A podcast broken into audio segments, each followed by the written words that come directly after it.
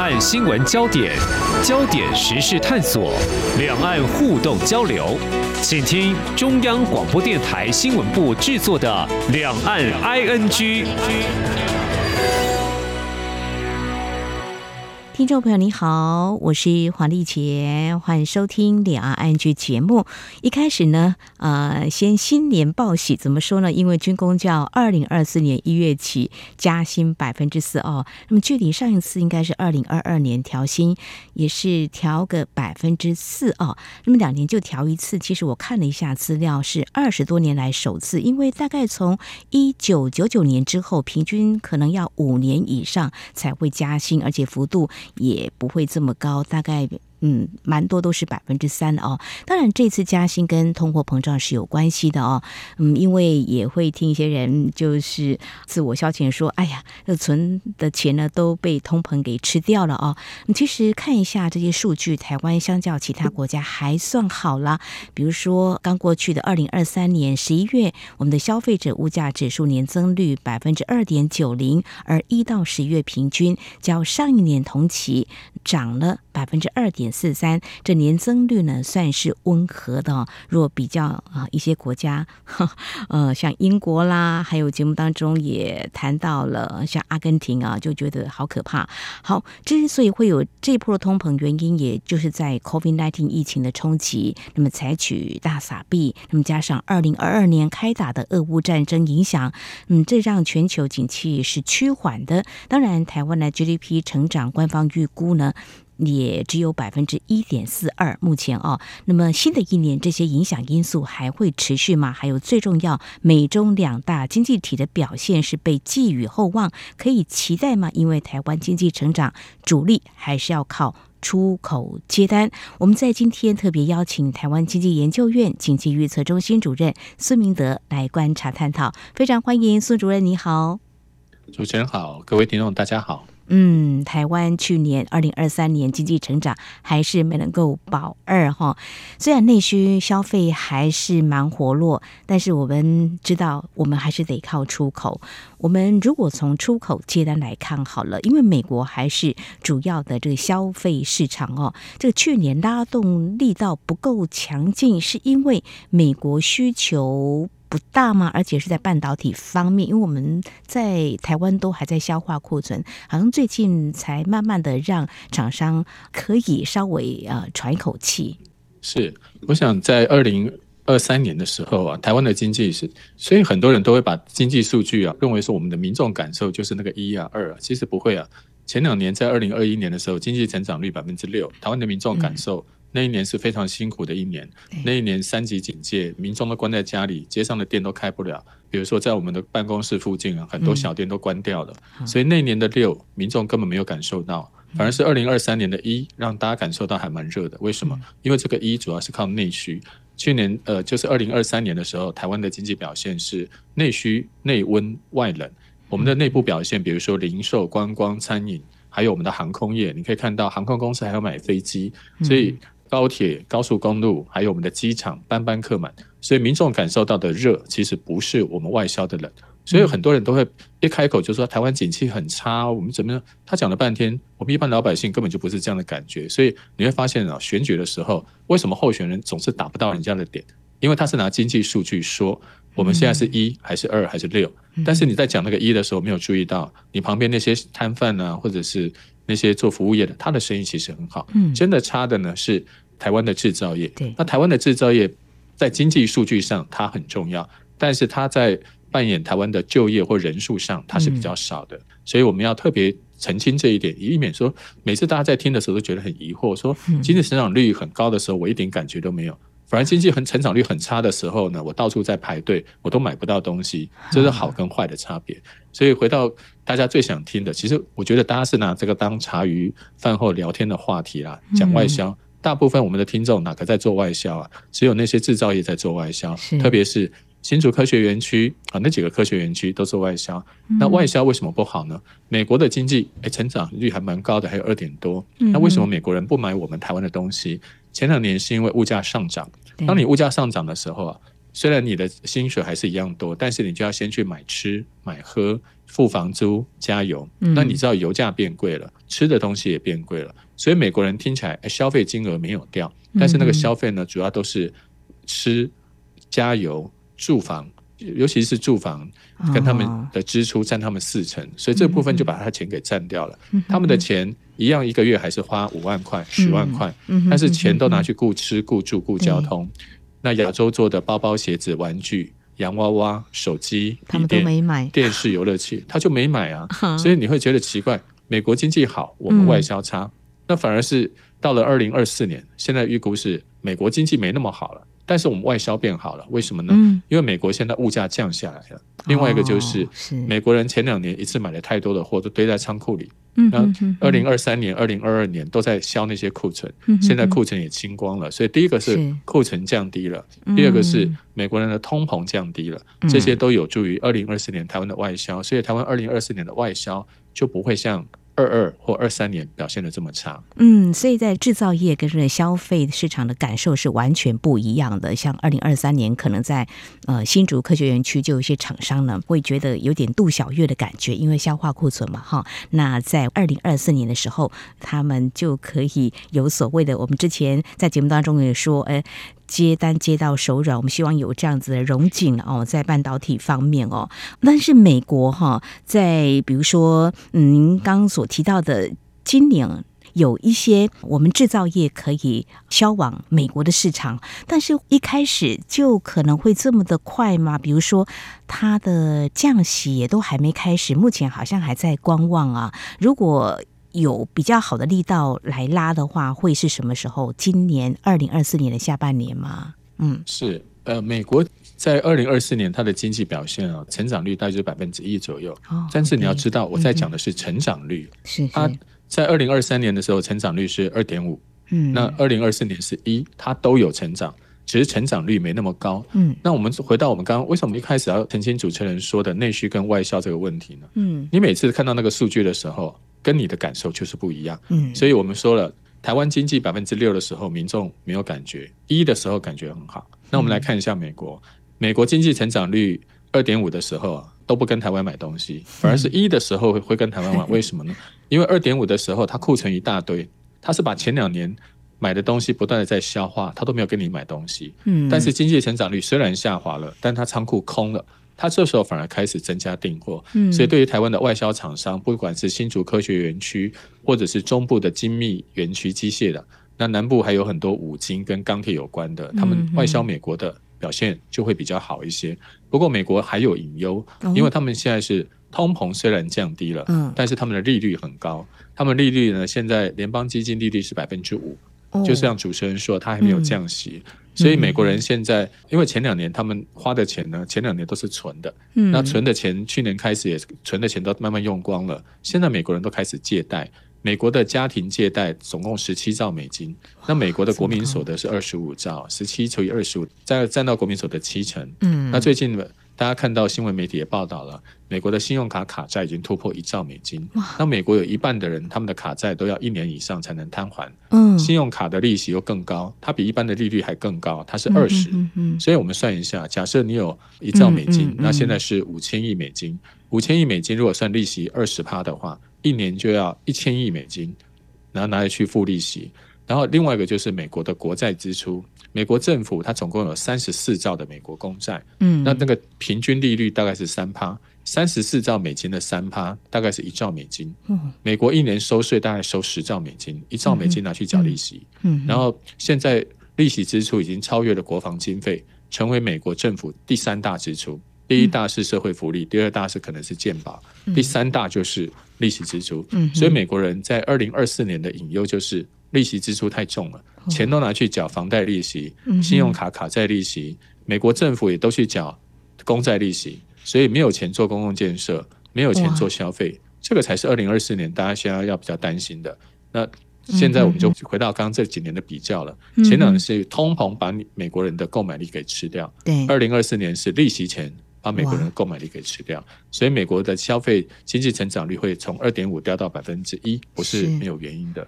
现在市场上也不要叫市场，因为每次说市场是在推卸责任的，因为你讲不出那个人，你就说市场。嗯啊，所以我们说现在很多媒体都在报道说美国明年会降息，但是他们依据的理由是什么呢？其实美国联准会没有一个人说他要降息，所以媒体啊他要自己去找，他去找那个点阵图，就是美国有好多委员，十几位委员，他们他们预测明年的经济数据，所以他们预测明年的利率呢？大部分的人都觉得明年的利率会比今年低一点，所以最近金融市场啊，你会发现最近这几个礼拜都欢声雷动，因为他们都说美国要降息，其实美国根本就还没有降息，目前可能在预测上面会觉得明年美国经济表现没有这么好，有降息的可能，所以最近的金融市场这么的高兴，我觉得有时候啦，我们好像高兴的太早了一些，因为美国第一个经济表现没有这么好，第二个它的。降息嘛，八字还没一撇呢，就是那个预测那个点阵图在那边画来画去，那个点阵图之前也画过很多次，每次都不一样，哦、所以拿一个每次都不一样的东西来预测，嗯嗯嗯，我觉得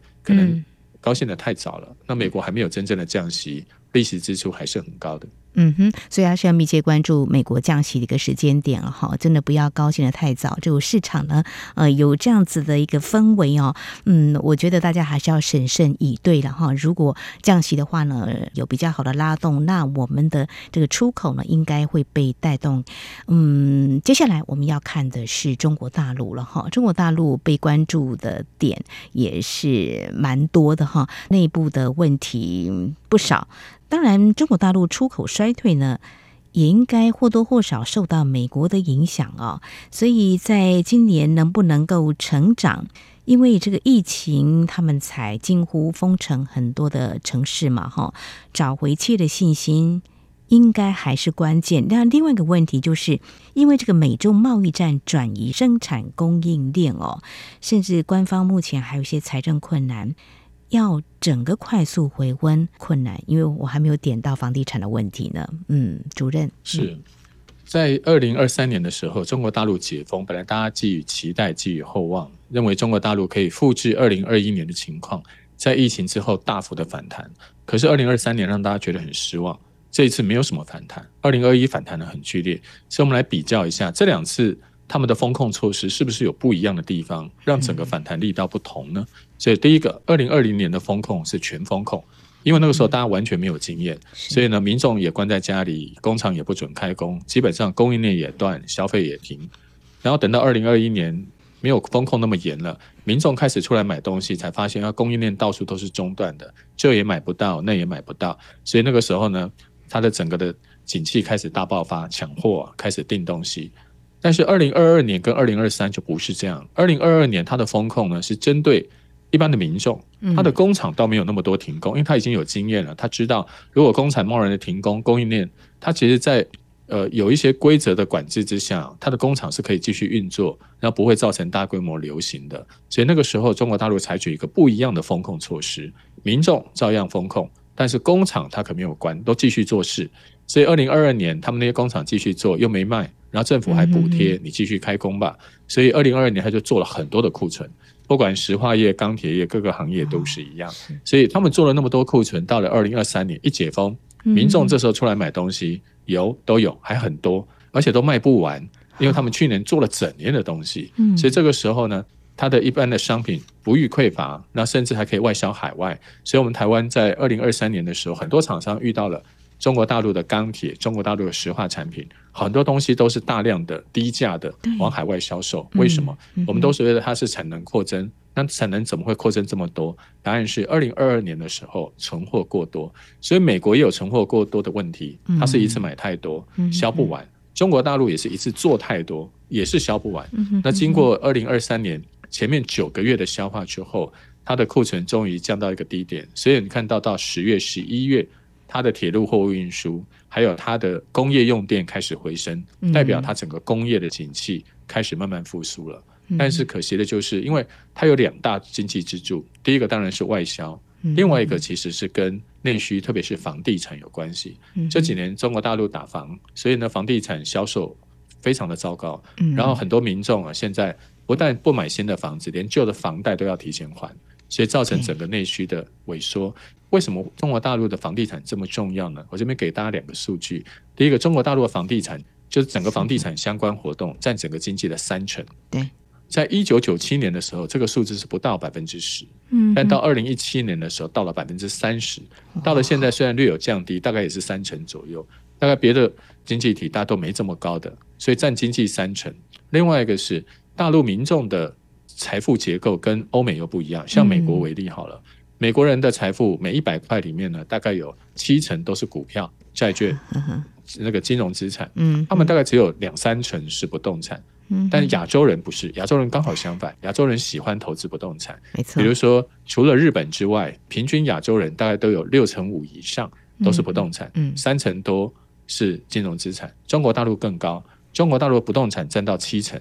但中国大陆的金融资产只占三成。所以我把刚刚这两个数据再重复一次：中国大陆的房地产占经济的三成，占民众财富的七成。所以只要中国大陆的房地产一表现不好，第一个民众财富受影响，也不太敢花钱了。那当然整个经济当然也受到影响。所以中国大陆去年呃在二零二三年的前面九个月是内外销或者是。内需房地产跟外销表现都不好，但是九月份开始以后，慢慢的外销先动了，所以两条腿至少有一条腿可以先移动一下。那另外一个呢，可能要等到政府更多的刺激政策，或者等到民众开始信心恢复，你才能够开始转趋好转。所以中国大陆的问题跟刚刚我们讲的美国那种负债过高了、通膨过高，它是不一样的。它是因为自己的一些产业受到影响，或者是外销受影响，导致整个经济表现不如预期。嗯嗯哼，非常谢谢台湾经济研究院经济预测中心主任孙明德非常详细的解析美中这两大经济体，那么在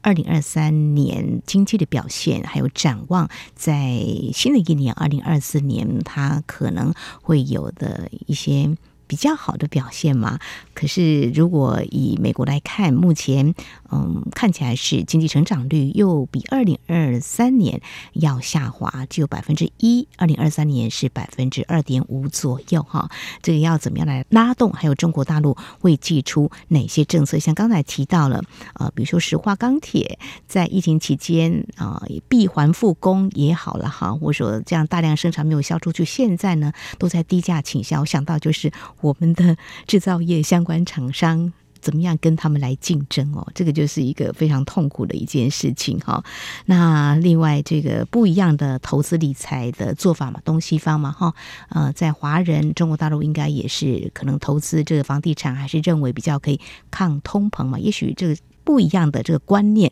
所以整个经济包括内部的问题，还有对外的出口这个部分呢。会不太一样，所以如果以中国大陆来看的话，哦，当然我也看到国内外的景气经济预测机构，二零二四年哈，可能还是会有百分之五的经济增长，这个会不会是有可能还达不到呢？嗯，中国大陆它的经济成长率，它跟美国的经济成长率架构不太一样啊。比如说，美国在二零二三年它经济成长率二点五，它中间光是消费就占了一点五，甚至更高。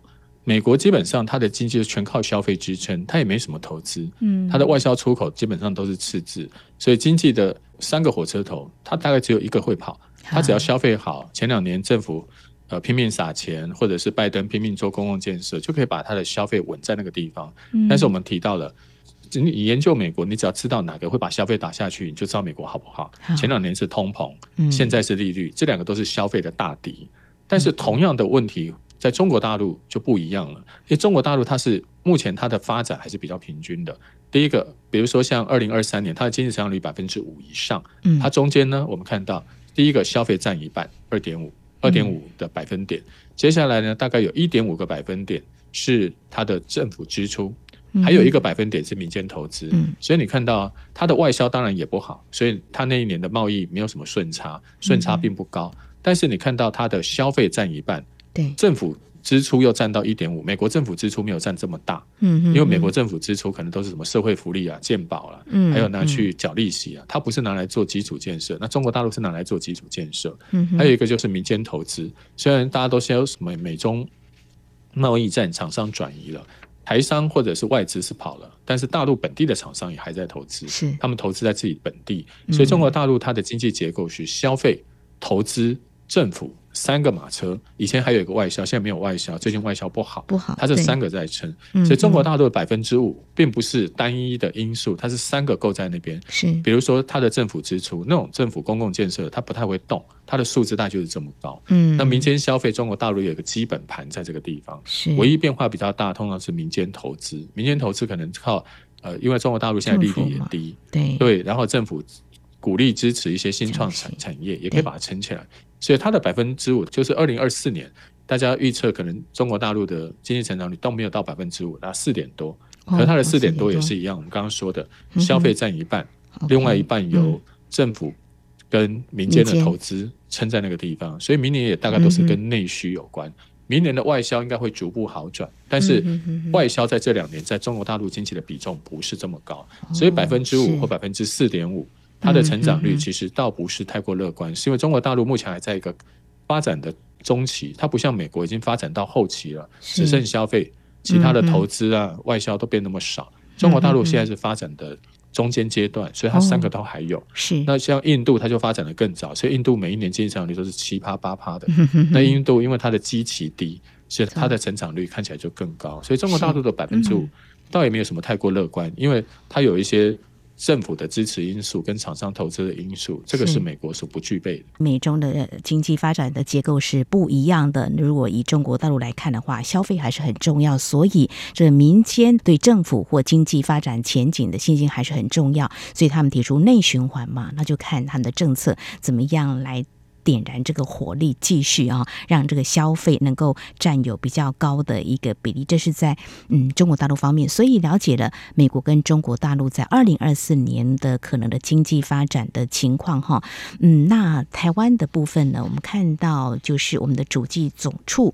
目前是预测经济成长。啊，可以有百分之三点三五，那么较之前就是八月份预测只上修了零点零三个百分点哈，比二零二三年要好了哈。呃，那这样的情况之下，美中这两个国家的经济的发展情况，我们出口是可以拉动。以短期来看的话，美中之外，我们出口如果要更好的话，其他国家是不是也可以来增加这方面的一个出口接单？好，呃，昨天提到好几个问题啊。第一个，明年定调了，大概就美中不足，不是美中不足那个成语了，嗯，是美国跟中国的表现没有今年好。另外一个就是台湾的经济成长率百分之三，其实你应该这样看了，不要看哪一年，你每次把它每两年加起来除以二，大概二点多，你用这样来算最明显了，因为你就是今年低，明年高，每次加起来除以二就是百分之二点多，所以前两年台湾也有六的，那个时候是因为疫情期间大起大落。所以那个经济数据不是很稳定，最近又回到正常稳定，大概就二点多。所以二零二三年是一，然后再来是三，一加三除以二大概二点多，大概就是这样看。所以基期低就是二零二四年数字好的因素。那其他的经济体呢？比如说我们看到欧洲，欧洲现在看起来俄乌战争要打下去的机会慢慢的在变小了，因为。乌克兰已经取不到美国的支援，欧洲现在也不想再支援它更多的火力，让它继续打下去。因为欧洲有自己的经济问题，美国现在就把自己的资源都转移到以色列去了，因为以色列对他来说更重要。因为国内大选嘛，犹太人的票很重要，乌克兰对选票影响不大嘛，所以这个时候俄乌战争可能就不打了。嗯那接下来欧洲的。可能要迎来的第一个就是俄乌结束了，对乌克兰来说当然不好，因为它的东乌克兰会被人家占掉。但对整个欧洲来说，能源危机、天然气危机可以暂告化解。然后接下来就是七月份的巴黎奥运，对于欧洲的观光业来说会是一个大利多。对于台湾的运动休闲产品，还有做电视机相关的面板、光电产业，应该也会带来一定的收益。所以这个是欧洲。那东南亚跟印度呢？这几年因为供应链都从中国大陆、从台湾，每个都在加一，中国加一，台湾加一，加加加，都加到东南亚跟印度去了。所以东南亚跟印度最近很多厂商去投资，买厂房、买土地、请员工，然后政府做基础建设。台湾相关的新南向国家啊最近他们的厂商投资也大幅的增加。一方面，像苹果的供应链，美国要求要到印度投资。嗯那最近呢，因为中国大陆有美中贸易战的一些阴影，所以呢，很多的。台厂、电子厂也到了东南亚去投资，在当地就会买厂房、买土地，还有请员工，这个对内需有帮助。当地的政府要吸引这些厂商，要把基础建设做好一点，因为你要跟中国大陆比基础建设，他们的道路、铁路、公路、机场、水跟电都是问题，所以他们要做大量的基础建设。所以在东南亚跟南亚，他们倒不是像欧洲一样是好在呃什么巴黎奥运这些商机或者是能源危机，他们好是好在投资这个方面，基础建设的投资，而且他们今天的基础建设。或者是厂商投资，也是为了未来的出口在带动。因为接下来很多的企业产业会从中国大陆移走，移到东南亚跟印度去，它会从这个地方出口。那大家也会说啊，那中国大陆的经济就完了嘛？也不是。过去台湾也被美国三零一针对过，所以台湾把很多的订单转移到中国大陆去做。嗯，然后呢，所以从台湾出口半成品到大陆组装最终产品卖到美国去，来夺美国的贸易壁垒。那现在中国大陆做一样的事情，现在很多中国大陆的厂商跟台厂是往东南亚去投资，然后再从中国大陆把东西运到东南亚去组装，最终产品再卖到美国去。所以这一波的供应链移动，让我们整条生产线拉得更长也更复杂，并没有像大家想的中国大陆什么都不做。它就跟我们台湾一样，都做半成品，做上游产品，然后由越南去做出口。所以你看到中国大陆对美国直接出口是减少，但对越南的出口大幅的增加。嗯然后越南又对美国大幅增加，大家就可以想象到，跟台湾、大陆当初的两岸分工三角贸易，现在是三地分工四角贸易。以后反正美国打一个，它就贸易就切得越细，是变成这样一个发展。嗯，也非常灵活，就是找另外一条路径嘛，就是还是出口到呃美国，毕竟是一个消费的主力的市场嘛，哈。但就是说，我们今天探讨就是美中经济成长的力道，在二零二四年可能稍显不足，但是我们可以在短期，今年二零二四年，也许可以着眼在欧洲啦、东南亚、印度啊、呃、这些市场，中南美洲会有吗？中南美洲像墨西哥，那个也是一个跟东南亚很像的地方，哦、因为墨西哥是进入美国的门户，那美国有很多的补贴政策，哦、别的国家都被排除，只有墨西哥跟加拿大被算在里面。所以你如果你在那边投资汽车业啦、电动车，那未来美国的补贴它是可以享受到的。所以很多厂商把墨西哥当成进入美国的门户，所以它的投资也是很多的。那只是说墨西哥跟东南亚。或者南亚这边相比的话，它有一些治安的问题、毒品的问题。哦。另外一个，它跟美国常会有直接的冲突，像川普，他对墨西哥就非常的讨厌他的非法移民，所以墨西哥会是一个我们比较不熟悉的地方。不过，它也是一个大型厂商投资的热点，因为大型的厂商比较不在乎这些小问题，因为它是多元化投资。中小企业的话，可能就要注意一下墨西哥的特性，比如说它一年有两千多宗的火车抢案，其他地方就没有听过，平均一天大概三四次火车抢案，在亚洲你很少听到这样的事情，所以墨西哥有一些独特的地方，我们投资的时候必须要注意的。嗯哼，虽然有市场，但是风险也蛮高的，我想我们厂商也要更审慎来做一些评估啊。那印度呢，最近是比较开放啊，这个投资的这个大门哈，那厂商。呢，可以考虑一下，但是也有一些必须要去适应的地方。非常谢谢主任的建议跟提醒。好，针对二零二四年全球经济成长趋势观察，我想在美中两大经济体缓步成长之下呢，应该是会较二零二三年要看好的。当然，这是跟这个比较积极是有关的。非常感谢台湾经济研究院经济预测中心主任孙明德的解析。当然，我们要持续台湾的稳定成长，应该还是有不少挑战的哈，考验。在一月十三号之后选举过后，我们的政府团队还有我们国会立法的效率了。非常谢谢主任今天专业的解析，谢谢您，谢谢，谢谢。好，以上就是今天两岸局节目，非常感谢听众朋友您的收听，华丽杰祝福您，我们下次同时间空中再会。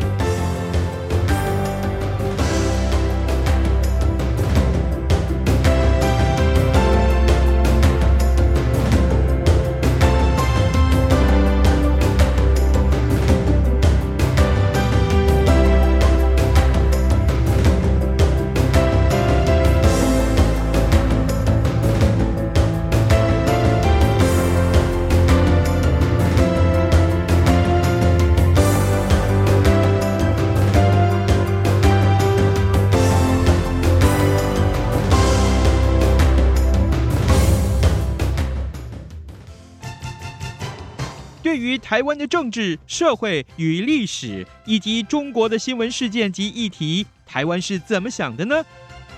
中央广播电台每周五晚间九点三十分到十点播出的《台湾怎么想》节目，王家轩主持，以人为出发点，进行深入访谈或解析，多面向探索人物、书籍、历史与新闻等议题。精彩丰富的节目内容，请锁定每周五晚间九点三十分到十点播出的《台湾怎么想》节目。